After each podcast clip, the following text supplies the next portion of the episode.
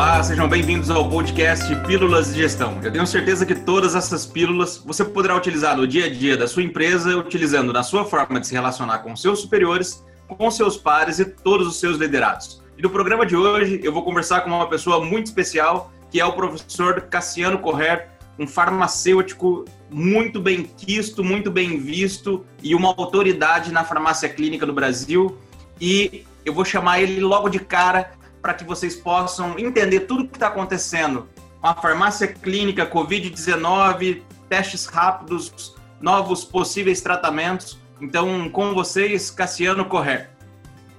Vamos lá, professor. Obrigado. Tudo bem? Seja bem-vindo. Muito obrigado pela gentileza. Eu gostaria de que o senhor se apresentasse aqui para a gente. Nós começamos esse podcast recentemente, então fico muito feliz e muito grato por você ter aceitado esse convite. Por Obrigado, gentileza, Pedro. se apresente. Obrigado, Pedro. Um prazer estar aqui com você. Parabéns pela iniciativa do podcast. Um prazer estar gravando. Bom, eu sou Cassiano Correia, 20 anos de formado, sou do Paraná, sou aqui de Curitiba. Trabalho nessa área de farmácia clínica e serviços farmacêuticos há muitos anos. E ao longo dos anos aí, venho trabalhando como professor, como consultor, eventualmente como palestrante e mais recentemente como empreendedor através da plataforma da Clinicar que você já conhece aí. Ah, legal, muito bom, Cassiano. Então, mais uma vez, obrigado pela gentileza. Ah, Cassiano, você que é uma autoridade na farmácia clínica do Brasil, montou a sua startup, que é o Clinicar RX, que é um software de gerenciamento de serviços farmacêuticos e está presente em milhares aí de, de farmácias no Brasil. Fomos impactados por essa pandemia. Começou lá 29 de dezembro em, na China, em Wuhan, virou o primeiro epicentro, foi para a Europa, depois isso veio para os Estados Unidos e recentemente no Brasil. Como isso impactou o mercado farmacêutico? Como isso impactou a saúde da população brasileira? Uh, eu gostaria que você falasse um pouquinho sobre isso. Quais são as suas percepções? Impactou totalmente, impactou totalmente. Eu me lembro claramente no dia que a OMS é, declarou pandemia mundial, a gente estava em Curitiba no escritório e foi uma loucura, porque de repente é, aquilo que estava. A gente tinha um caso no Brasil, poucos casos ali depois do carnaval, e naquele momento que se declarou pandemia no começo de março, ficou claro de que o coronavírus tinha chegado no Brasil e que a gente ia passar, está passando, né? Nós estamos gravando esse podcast aqui em meados de abril, estamos passando exatamente por tudo que outros países passaram, guardadas as devidas proporções. É, um, é uma epidemia que afeta tudo, está afetando tudo, Pedro. Então afeta a cadeia de distribuição de medicamentos, afeta a escassez de determinados itens de higiene e até alguns produtos, medicamentos inclusive afeta o comportamento das pessoas, muito medo, muito pânico, afeta o faturamento das farmácias, afeta serviços farmacêuticos e aí afeta de várias de formas positivas e de formas negativas. Por incrível que pareça, também é possível ter uma visão positiva da crise, da epidemia, porque ela está nos obrigando a acelerar mudanças que, se não fosse a circunstância, talvez levariam anos para acontecer. Legal, já que você entrou nessa seara, vamos discutir ela quais são as mudanças que, que a, a pandemia trouxe que vai impactar para o lado positivo e a negativo você já relatou brevemente agora, mas vendo para o lado positivo, o que, que nós vamos aprender? O que, que vai mudar para melhor a partir de agora? Eu acho que o maior legado que a gente tem pós-pandemia, pós-epidemia, a epidemia vai acabar, né? E o legado do pós-epidemia é a transformação digital, em primeiro lugar, eu acho que é uma mudança também de mentalidade. Nós vamos ser uma geração de pessoas que, te, que passou por isso. Nossos pais não passaram por isso, nada parecido por isso. E talvez os nossos avós tenham passado por algo parecido na questão da guerra, principalmente no pós-guerra. É, a gente é uma geração marcada, a gente vai ser uma geração marcada. Então, mundo mindset, é, a importância da saúde, da prevenção passa a ter muito mais significado, vai passar a ter muito mais significado eu acho que na farmácia vai fortalecer a visão da farmácia como um ponto de apoio em saúde, é um serviço essencial, não só pelos medicamentos, mas por tudo que a gente fala sobre serviços farmacêuticos e farmácia clínica. E a transformação digital, né, Pedro? Porque a gente tem, mais do que nunca, as pessoas estão comprando online, as pessoas estão interagindo através de teleconsultas com o médico, prescrição digital que, que era um, uma coisa no horizonte, passou a ser uma coisa real, da noite para o dia praticamente é, medicamentos controlados que as pessoas não podiam pedir para entregar em casa, agora elas eram obrigadas a ir lá, agora elas podem receber em casa. Quer dizer, estão caindo barreiras de burocracia estão se flexibilizando controles porque ficou claro que essas burocracias não ajudavam a população, elas atrapalhavam a população no seu acesso à saúde.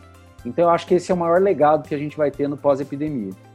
Dentro desse contexto, Cassiano, por que isso acontece também em outros países? É necessário acontecer uma pressão externa muito grande para que essas mudanças elas aconteçam? Ou isso no Brasil é acontece mais morosamente porque nós estamos no Brasil, porque é um país mais burocrático?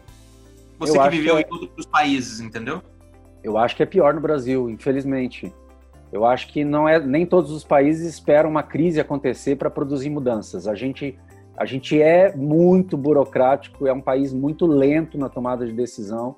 E a gente pode ilustrar isso com. Vou pegar um exemplo da farmácia que, é, que eu acho que reflete no país todo. É 2014, já está fazendo seis anos, a gente teve a Lei Federal 13.021, que mudou o significado de farmácia e que abriu a possibilidade de acrescentar serviços que ela não podia fazer antes da lei. Já faz seis anos que essa lei foi publicada e até hoje a Anvisa não regulamentou a lei. Seis anos depois, a gente continua com uma resolução da diretoria colegiada na RDC, que é a 44 de 2009, de, boas práticas de farmácia, que está no paradigma de 2009 ainda, né?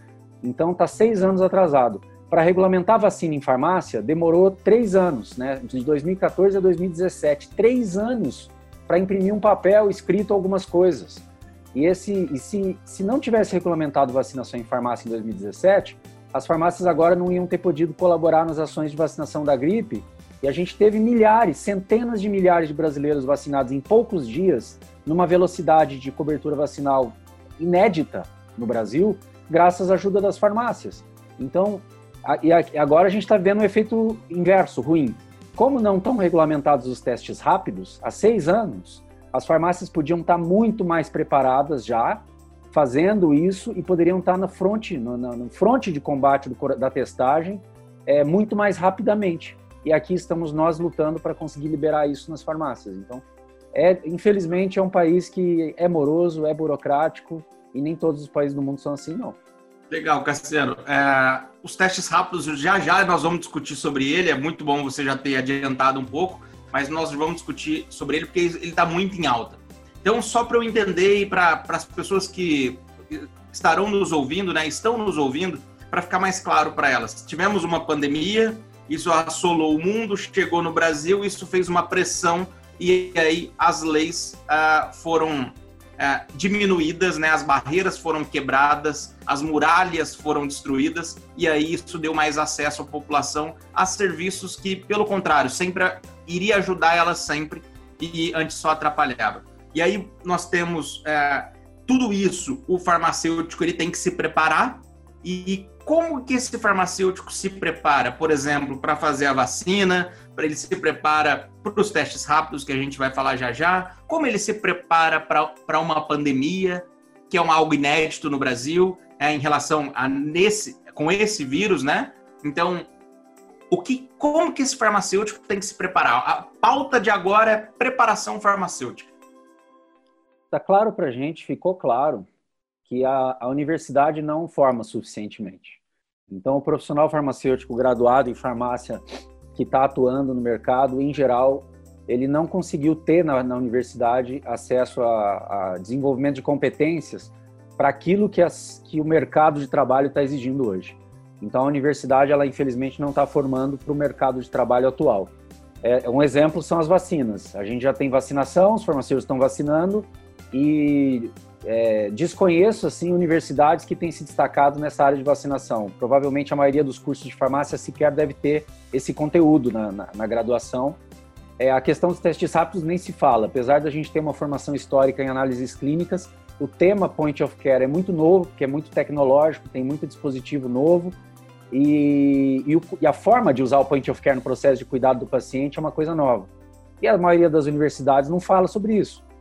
E para não dizer as outras coisas, para não falar a formação em farmacoterapia em geral, porque a gente tem farmacologia na faculdade, mas os farmacêuticos recém-formados não se sentem seguros em fazer uma prescrição farmacêutica de nada, muitas, às vezes nem de um MIP, né? nem para tratar uma coisa simples. Então, falta muito preparo, isso exige da gente, muita, dos farmacêuticos, né? muito esforço na educação continuada, na pós-graduação e etc. É, e essa é a realidade que a gente tem. Só que tem um outro ponto, só para complementar, que é o mindset também. Eu acho que a epidemia ela mostrou para a gente que, infelizmente, muitos farmacêuticos desse país não se enxergam como profissionais de saúde ou não entendem em profundidade o que é ser um profissional de saúde. E isso está ficando muito claro para o bem e para o mal. Existem profissionais que estão se destacando né, nesse momento, que estão lá na linha de frente, e, e, mesmo estando ou não estando na linha de frente, não se trata de, de você estar tá atendendo pacientes doentes ou não. Se trata de você ter uma postura de que, como profissional de saúde, você tem que participar do combate, participar da luta para a epidemia e não se esconder como um cidadão comum. É, você não pode ser um soldado que foge da guerra, isso é deserção. Então, infelizmente, a gente está vendo que muitos colegas não têm esse mindset. Isso também é reflexo de uma doença muito mais profunda ainda na formação acadêmica. Legal, Cassiano. Isso é interessante. Eu, eu faço das suas palavras as minhas em relação à formação do farmacêutico no Brasil. E nós estamos, né? Nós enfrentamos algumas guerras juntos, lado a lado, né? E por que, na tua percepção, você que é um professor, é um coordenador pedagógico, é um empresário, é um empreendedor e é um formador de opinião, por que, que você acha que existe essa, esse distanciamento entre a formação e a realidade? E como resolver isso? Eu sou um professor, não me arrisco a dizer que sou um especialista em ensino e muito menos em reforma curricular de universidades e tal. nunca segui carreira acadêmica nesse sentido. É, mas eu posso dizer a minha percepção como, como profissional e como professor. Eu acho que a, a forma como as universidades operam, o incentivo, a forma como o incentivo é dado aos professores, ele é desconectado da realidade. Então a gente okay. tem, por exemplo, vou pegar, vou pegar o exemplo das universidades públicas federais, eu sou um professor de universidade pública federal. O incentivo que a gente tem dentro da universidade, por exemplo, para desenvolvimento de pesquisa, ele é muito focado em publicação de paper. Então você está focado em, em, publicar artigo científico, porque toda a tua avaliação de qualidade é, é, é, baseada nisso. E não importa se o artigo científico que você publicou ele realmente é, ele é, pode impactar o mundo real, a prática. Não estou dizendo aqui que toda pesquisa tem que ser prática. A gente tem pesquisa básica que é fundamental, mas é, não há conexão necessariamente da pesquisa com o setor produtivo. E, e, o modelo de incentivo não, não leva a isso também. Na parte de ensino, é, você tem professores que ensinam e que estão completamente desconectados da realidade, e até porque a própria universidade proíbe que esse professor desempenhe atividades profissionais fora de sala de aula. E esse é um modelo que faz com que o professor vá ficando cada vez mais bitolado dentro da sala de aula, e por melhor professor que ele seja, ele está desconectado do mundo real. Então eu acho que a, universidade, infelizmente, ela historicamente ela é uma uma torre de cristal, né, que isola as pessoas lá dentro. É, todos nós somos muito gratos pela formação que tivemos e, obviamente, passar pela universidade é, uma, uma, é sempre uma experiência transformadora. Mas, infelizmente, eu acho que a universidade podia estar contribuindo muito mais para o setor, para a vida real, do que faz atualmente. Legal, muito bom. Cassiano, eu vou pegar um gancho da tua fala anterior a essa, que você falou sobre o profissional da saúde. O que é ser um profissional de saúde para você? Ser um profissional de saúde é entender que você está inserido numa comunidade, você está inserido num bairro, numa população.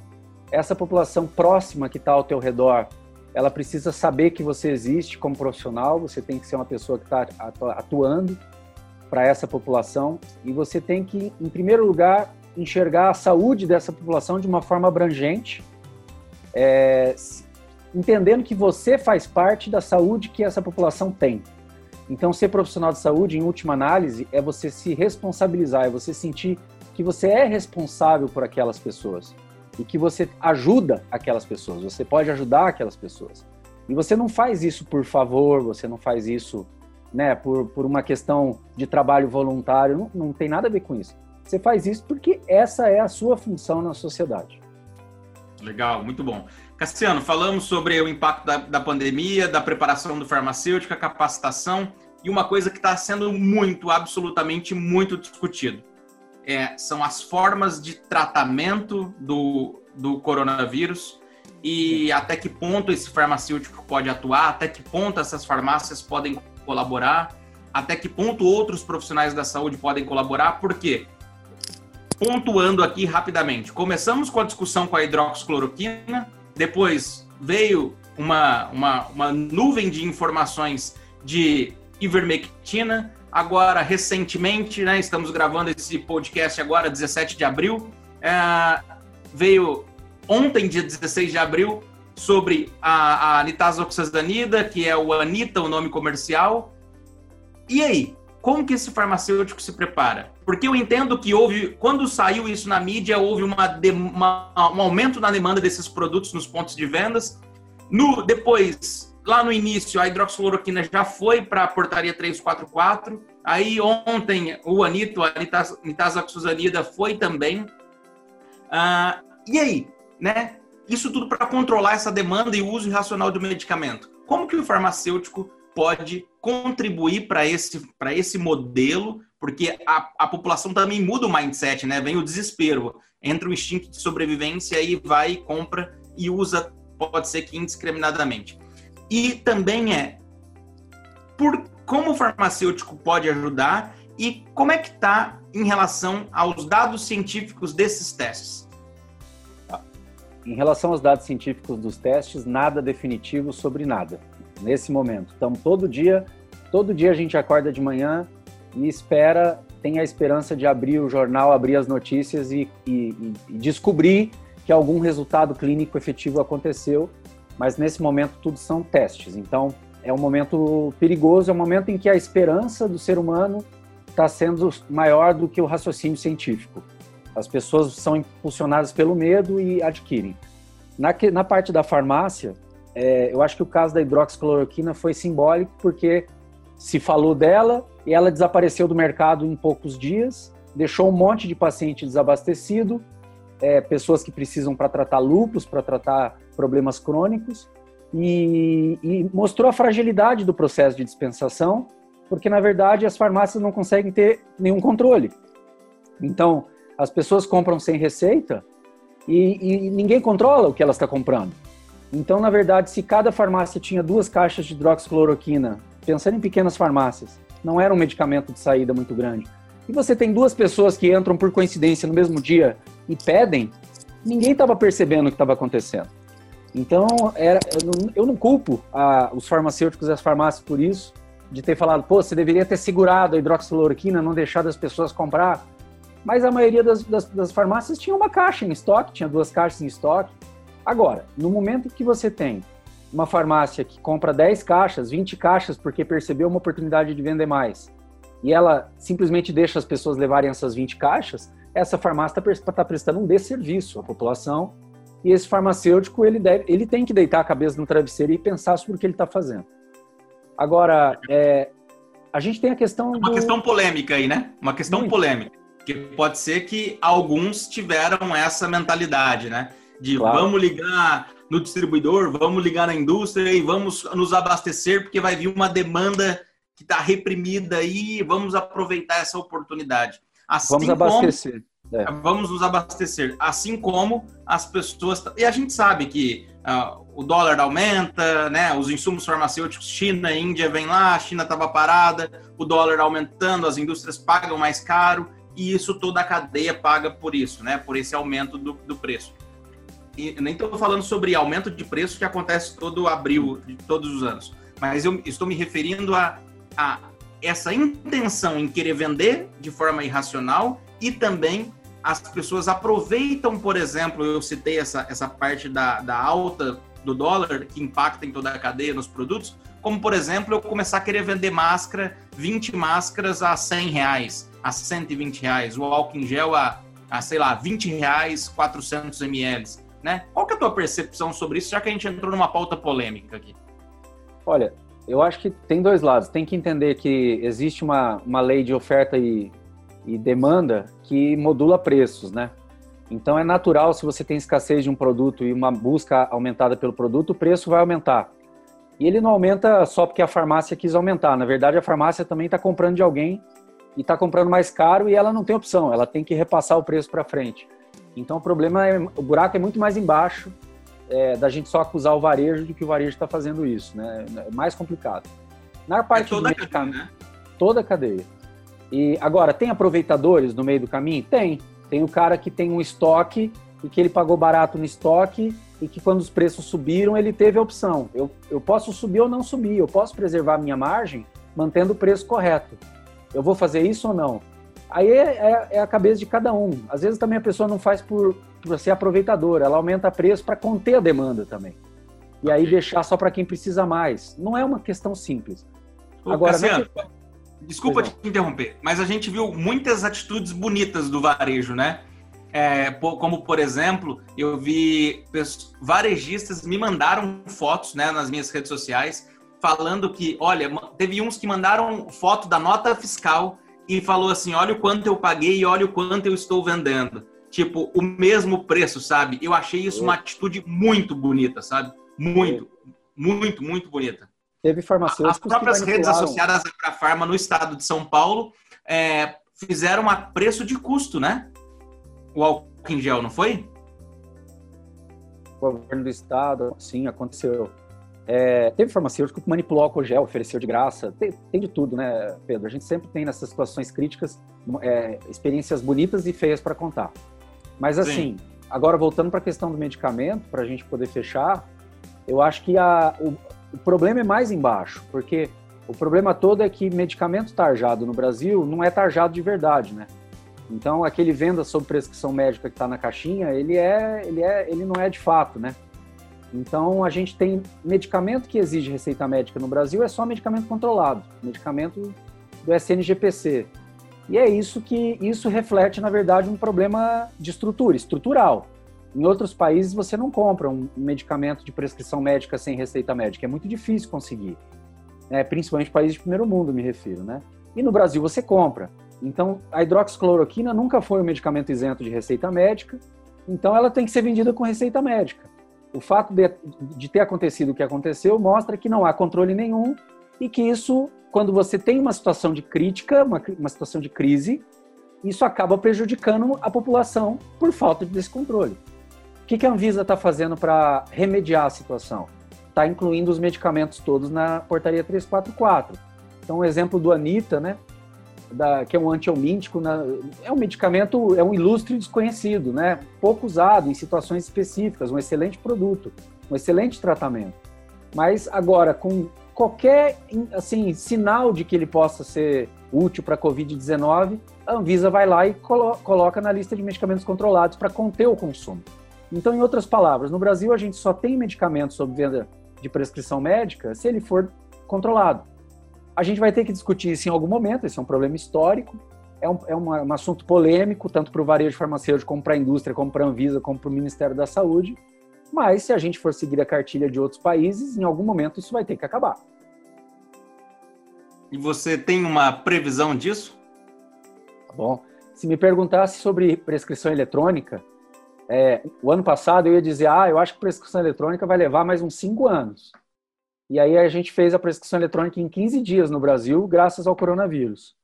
Então, se você me perguntar sobre isso, eu vou dizer, cara, eu não tenho, para mim isso vai levar anos para acontecer. Mas talvez por conta da crise do coronavírus, esse processo possa ser acelerado.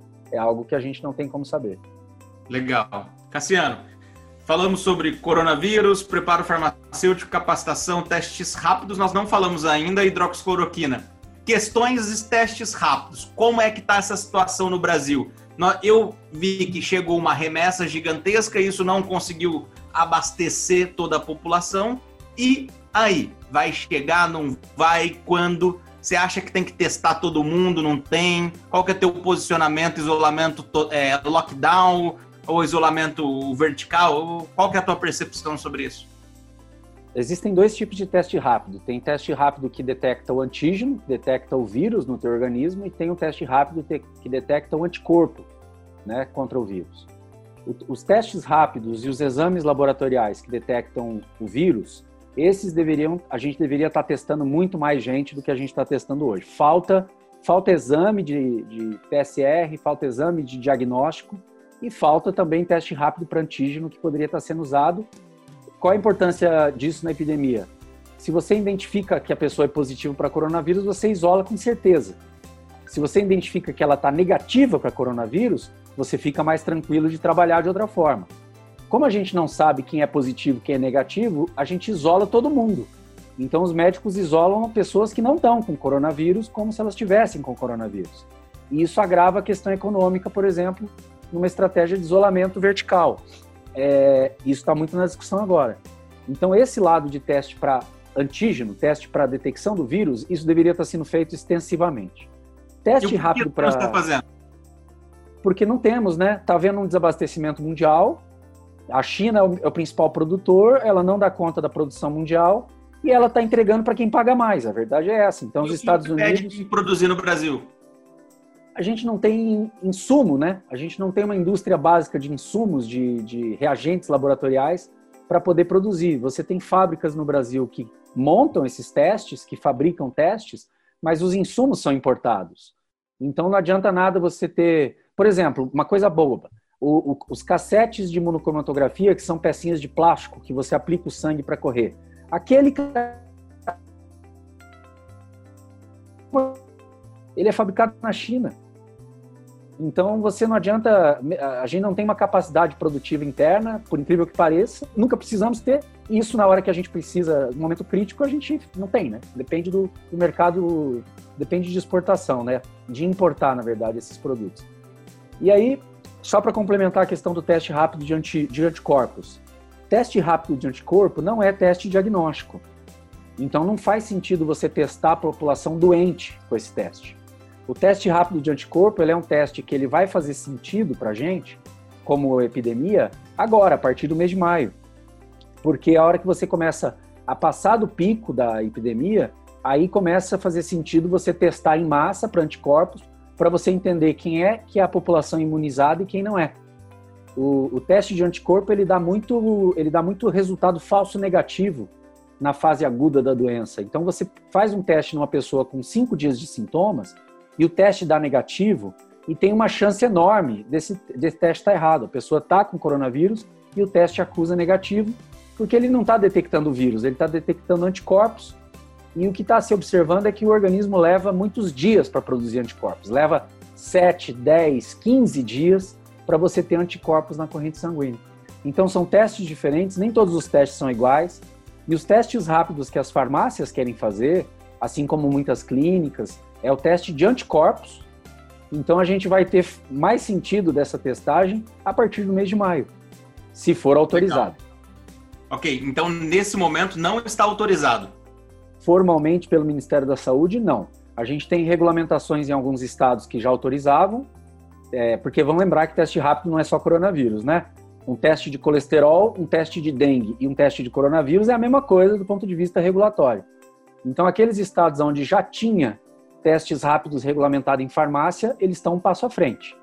Mas no, no, em termos nacionais, a Anvisa ela já se posicionou é, positivamente, ela vai regulamentar os testes rápidos, mas era uma coisa que estava prevista para acontecer até o final do ano.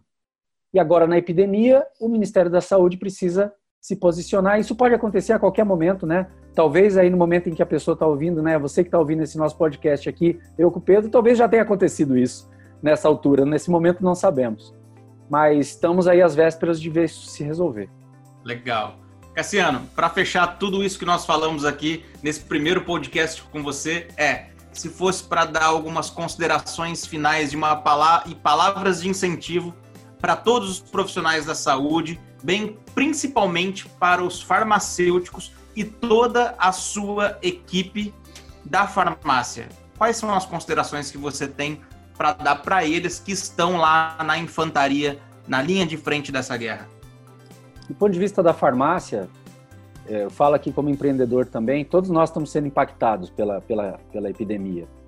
E vamos lembrar que a farmácia, é, apesar de todos os males, é um dos setores menos impactados, mais uma vez.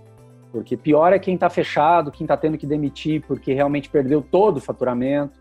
Então tem gente em situação muito pior, é sempre bom lembrar isso. Lembrar que a epidemia vai passar. Você teve toda a farmácia ali, a maioria delas teve um crescimento de faturamento no mês de março e vai ter uma queda de faturamento no mês de abril, que é consequência, é um chicote aí, né? um efeito elástico. lembrar que essa epidemia vai passar e que você precisa estar preparado para o depois. Então você tem que estar pensando no curto prazo, tomar decisões rápidas todos os dias ali na tua farmácia, mas também lembrar que vai ter o depois. O que, que eu quero dizer com isso, Pedro? Decisões de curto prazo é a decisão que você tem agora que tomar para poder manter o faturamento da tua empresa e ao mesmo tempo atender as pessoas que estão precisando. As pessoas estão em casa, você precisa ir até elas. Então você tem que trabalhar atendimento por telefone, trabalhar atendimento por vídeo, por chat, você tem que trabalhar atendimento domiciliar, você tem que oferecer serviços que sejam que façam sentido.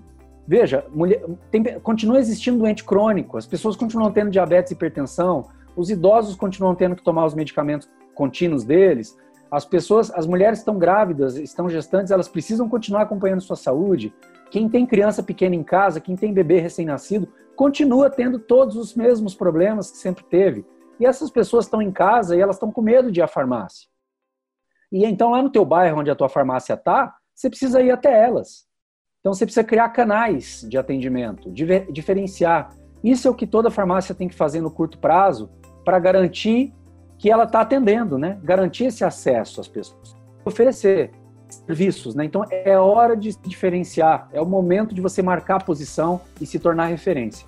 No depois, o depois do coronavírus é outro mundo que a gente vai ter, é outro Brasil, é outro sistema de saúde. A, a visão das pessoas sobre o SUS está mudando, né? A gente, a gente fala, a gente reclama muito do SUS, mas o SUS é o que está salvando a situação agora. Se não tivesse SUS, ia ser muito pior. Então, a, a, o pós-coronavírus é uma farmácia que cada vez mais fica claro a posição de centro de saúde que ela tem que alcançar, ao mesmo tempo que ela tem que ser um negócio de varejo rentável.